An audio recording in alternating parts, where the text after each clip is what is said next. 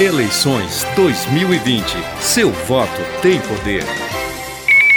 Num giro pelo país, em Atalaia do Norte, município do interior do estado do Amazonas, existem 8.602 eleitores.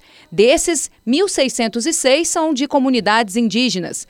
A menos de duas horas para o encerramento das eleições no estado, a juíza eleitoral Andréa Medeiros afirma que, por lá, até agora, tudo correu dentro da normalidade.